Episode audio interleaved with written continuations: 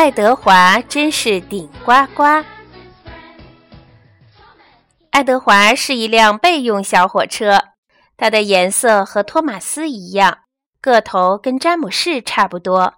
它可以拉客车，也可以拉货车。可是现在爱德华老了，他不像其他小火车那么强壮，也没有他们跑得快。爱德华觉得自己渐渐地被大家忘记了。一天，公爵和夫人去乡间别墅度假，他们乘坐的是私人火车史宾赛。史宾赛是个银色大个子，跑得比高登还快。史宾赛觉得自己比多多岛上所有小火车加起来都快。这个自负的家伙让胖总管的小火车们很不服气。胖总管要找一辆小火车替公爵拉家具。这可是个赛跑的好机会，小火车们个个都想跟骄傲的史宾赛比一比。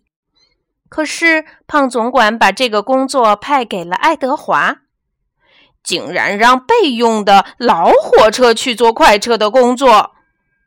高登生气地叫起来：“他会输掉比赛的！”詹姆士也嚷嚷：“可怜的爱德华，难过的连车轴都颤抖了。”小火车们的喊声让他几乎要失去信心和勇气了。史宾赛是柴油火车，所以跑得快，但爱德华会尽力的。托马斯气愤地说：“对，正直的蒸汽火车一定会打败自大狂。”裴西也支持爱德华。朋友们的鼓励让爱德华安心了一点点。他说：“我会尽力的。”然后就出发了，可是史宾赛一下子就超过了他，跑得不见踪影了。爱德华开到一座山坡下，货车很重，爱德华觉得非常疲惫，但他不泄气，一定行，一定行。爱德华给自己鼓劲儿，咔嚓咔嚓，加油加油！爱德华慢慢开上山坡，他看见史宾赛正在不远处飞跑，于是爱德华也加快了速度。开到山顶火车站，史宾赛停了下来。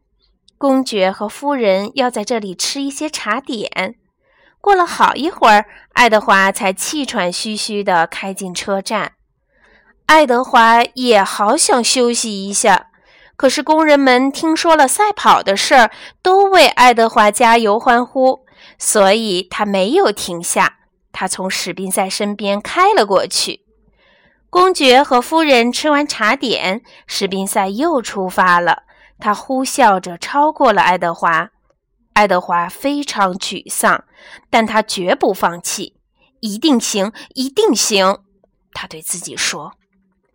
史宾赛再次停下来。因为公爵和夫人要拍一些照片，史宾赛懒懒地闭上眼睛。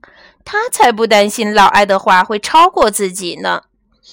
爱德华一刻不停地努力向前开，高登从他旁边开过，看见他努力的样子，也为他加油。爱德华，好样的，你是我们的骄傲！爱德华听了，兴奋的锅炉咕嘟咕嘟响。他打起了精神，使劲儿转动轮子，从正做美梦的史宾赛身边开了过去。公爵和夫人回到车上，他们摇铃出发。可是史宾赛并没有听见。当他终于睁开眼睛的时候，他远远地看见爱德华就要到达别墅了。